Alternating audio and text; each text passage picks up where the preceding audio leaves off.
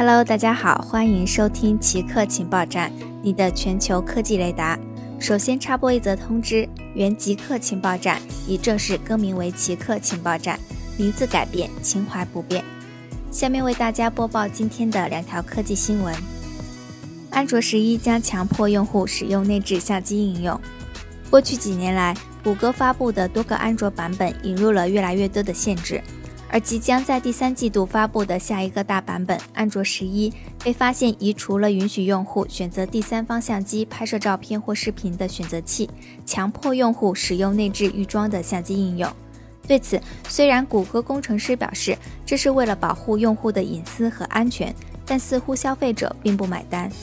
曾经，安卓被视为是一个极为开放的平台，有着庞大的第三方生态系统。但如今的谷歌正在让安卓变得越来越封闭。世界卫生组织呼吁共享新冠疫苗。近日，世界卫生组织总干事谭德赛呼吁各国加入全球共享疫苗机制。他表示，一些国家囤积潜在新冠疫苗，同时排斥其他国家获得疫苗的做法，将加剧疫情的扩散。据了解，目前全球有超过一百五十种疫苗正在研发。大约二十多种都已经进入了人体试验阶段，甚至有几种已经进入最后阶段。与此同时，欧盟、英国、瑞士和美国等国家和地区也纷纷与正在试验潜在疫苗的公司签订合约。